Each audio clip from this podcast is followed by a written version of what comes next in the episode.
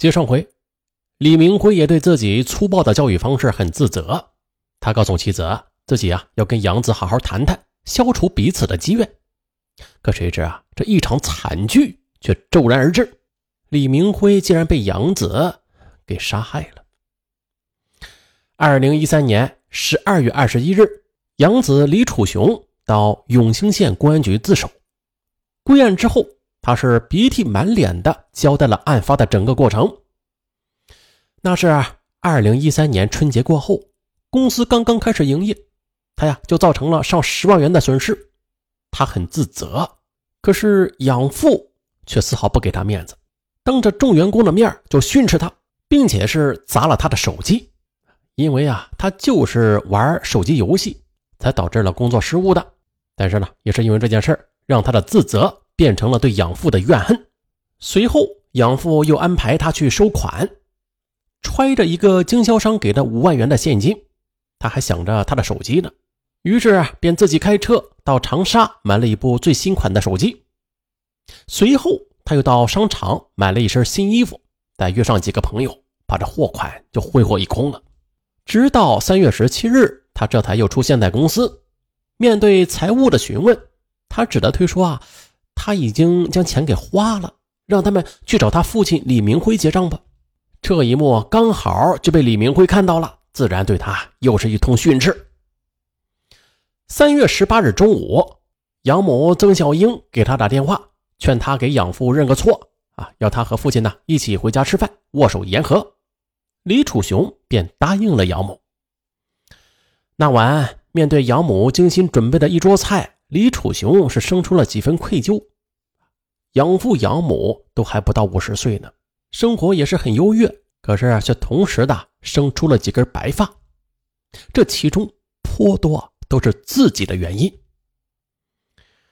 晚餐过后，曾小英也是善解人意的去跳广场舞了，便留下空间给父子俩沟通。李楚雄呢，他原本打算呀，只要父亲能够平等的和自己谈一次。那自己也将是浪子回头，毕竟养育之恩是大于天的嘛。可是这一次的谈话依然是从李明辉对他的一番数落开始。在说到激动之时，李明辉甚至说出只有监狱才是李楚雄最后的归宿。这下李楚雄是火了，便故意与养父李明辉对峙起来。他怒道：“我的归宿在哪？关你屁事啊！我又不是你亲生的，你……”啊！气得李明辉是跺脚骂道：“你这个没良心的小子，你给我滚！啊，滚！好啊，滚就滚！我我早就不想待在这个家了。”李楚雄还真的就往外走。这下李明辉又慌了，大概是觉得这言语过重了吧，就赶紧拉住了他。可是李楚雄他根本就不吃李明辉这一套，于是两人就推推扯扯起来。推扯之中，李明辉把他推到房间。将房门给反锁上了，李楚雄就去砸门，那又把李明辉给惹火了，当即的就给了他一耳光，而这一耳光就彻底的惹火了李楚雄。好啊，你居然敢打我！他冲入厨房，操了把菜刀，对着父亲就是一通乱砍。很快啊，李明辉就被砍翻在地。当李楚雄清醒过来时，为时已晚。京剧中。李楚雄换下血衣，便踏上了艰难的逃亡之旅。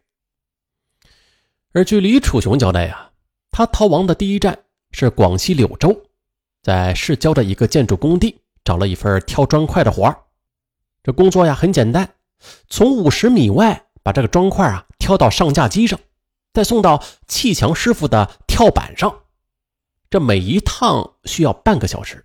就这样一天下来，累死累活的，可以挣得一百五十元钱。晚上，在简易的工棚里，李楚雄全身酸痛，好几次他下意识的将手伸到口袋里，想拿出手机给养父打个电话。可是啊，当他从口袋里摸出一小包廉价烟来时，他才想起来，自己的养父已经被自己亲手给砍死了。直到这时。他才明白过来，自己竟然是那么的需要他。从小到大，每次闯祸，总是这样一个高大的像一座山一样的男人，先是打骂他，然后再出钱出力，四处给人赔小心，为他收拾残局。这小学每次开完家长会，他都说丢人，说再也不去了。可是下一次，他依然还是要亲自去。中学时，他和一个男同学发生纠纷，他拿着石头啊，将同学的头给砸伤了。面对对方家里赶来的数十个亲友，养父赶在别人动手之前就扇了他一耳光，并且啊从来就不求人的养父啊，因为他这么个儿子。就给对方家长赔不是、赔钱，又去学校央求校长不要开除他。就这样想着想着，他的眼圈红了。在巨大的精神压力之下，李楚雄常常被噩梦惊醒。二零一三年六月，得知工地附近的派出所要来登记流动人员情况，他便借机啊离开了柳州。由于怕暴露身份被抓。他呢，也只能乘坐客车、汽车这么来回的倒腾，到达了贵州遵义。然后他又在遵义找到了地下办证的贩子，办了一张假身份证。他来到一个小煤窑当起了下井工，但是这个工作啊，那不是一般人能够干得来的。他呀，确实受不了。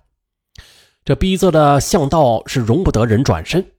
他将一筐煤从五百多米的这巷道里拖出来。这已经是累趴在地上，半天起不来了。之后，他又逃到昆明大理，在一家河厂当了一名采砂工。这里很偏僻，待了半年多，除了有饭吃吧，根本就拿不到工钱。最要命的是，这天一黑呀，山蚊的叮咬让他是齐身难养，抓的是流血溃烂。二零一三年十一月的一天夜里。李楚雄突然发起了高烧，他彻夜未眠。养父李明辉对他呵护有加的场景就时时的冲击他。平心而论吧，养父对他的好胜过很多亲生父亲。只是养父他却是个急脾气，脾气火爆，而他呢却又青春热血、叛逆，总是处处跟父亲对峙。他总想挑战养父啊，去征服他。从而导致父子二人是渐行渐远，最终在冲动之下，他做出了丧尽天良的举动。此时劳累过度，再加上一颗沉痛负罪的心，李楚雄被折磨的卧床不起。又到了十二月五日，他经过了痛苦的思考之后，决定啊，先找到亲生父母，然后再去投案自首。凭借小时候的模糊记忆吧。加上一路打听母亲谢婉琴的名字，十二月十九日，他是终于找到了蓝山县的一个村庄的家。然而，邻居却告诉他，谢家全家都去广东打工去了。可正当他失望时，邻居又跟他说啊，他有个妹妹谢小琴在郴州做生意，并且告知了他手机号码。小时候，小姨谢小琴。对李楚雄最好了，是常常的买了好吃好穿的给他。在他模糊的记忆里吧，小姨甚至比妈妈还要亲。大难当前，他如此渴望这份久远的亲情。十二月二十日，李楚雄就返回了郴州，在同心桥市场找到谢小琴时，谢小琴先是惊恐万分，随即一把就抱住了他，并且啊，将他带到了自己的门市里。关上门就痛哭起来。小姨谢小琴，她早就知道李楚雄弑杀养父的事情，问他有何打算呢？他说：“我想见见我的亲生父母，然后就去自首。”说完，李楚雄也哭了起来。可谢小琴又是一阵哽咽，末了，他平静地说：“子儿，你听我说，你的养父。”就是你的亲生父亲呐，这都是我造的孽。什什么？原来真相是这样的：谢小琴与养父李明辉，现在不能说是养父了，与他亲生父亲李明辉是大学同学。读大三的时候，两人相恋了，但是毕业之后，两人的工作地却是相隔两百多公里。这段恋情也是因此而告终。很快，李明辉便与酒厂同事曾小英结婚。一九八八年年初，在郴州同学聚会时，两人难忘初恋，哎，就发生了一夜情，她竟然就怀孕了。谢小琴来到临县的人民医院去流产，可医生却跟她说啊，她的血小板极低，又严重的贫血，如果流产可能导致大出血。医生给出的建议啊，就是。不要流产，顺其自然生产吧。迫不得已，谢小琴就躲到姐姐谢婉琴的家，偷偷的生下了儿子，并且是一直由姐姐代养着。就这样，谢小琴就成了儿子的小姨。当然了，是带引号的小姨。大家听明白了吧？其实他的小姨啊，是他的亲生母亲。直到六年之后，谢小琴得知李明辉一直无子，想抱养一个孩子。他又经过反复的考虑，觉得还是让他们父子团聚为好，于是这才有了李明辉领养李楚雄这一事儿。听着小姨平静的讲述，李楚雄一直在痛苦的摇着头，时不时的捶打着胸口，大声嚎叫着说自己从出生时起就是个错误。谢小琴也悲痛不已，他告诉儿子，这一切。都是他和李明辉的错。他原本是想希望他们父子团圆，而又不影响各自的婚姻，所以他就拼命克制着自己对儿子的思念之情。他唯愿儿子啊在亲生父亲身边受到更好的培养和照顾。可不曾想啊，也正是谢小琴的体谅和大义，让李明辉倍感压力。他曾对他们共同的同学谈起过，他一定要把儿子培养成才，唯有这样才能对得起谢小琴。二零一三年十二月二十一日，李楚雄跟随谢小琴来到了永兴县的公安局投案自首，以此向亲生父亲谢罪。就这样，这案情真相大白之后，谢小琴的曾经的过往也被翻了出来。她的丈夫也是经过深思熟虑，感念妻子这么多年的贤淑。况且啊，两人的女儿也上大学了，这家庭也是一直很幸福美满。最重要的是，她还是一个懂事理的好妈妈，比如送子伏法。因此呀，丈夫最终也是原谅了谢小琴。也是李楚雄归案之后，他的养母曾小英这才获悉这一切。然而，她和丈夫已经是阴阳两隔了。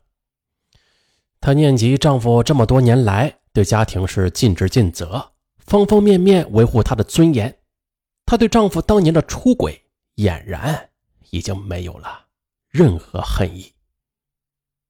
本案完，咱们下期再见。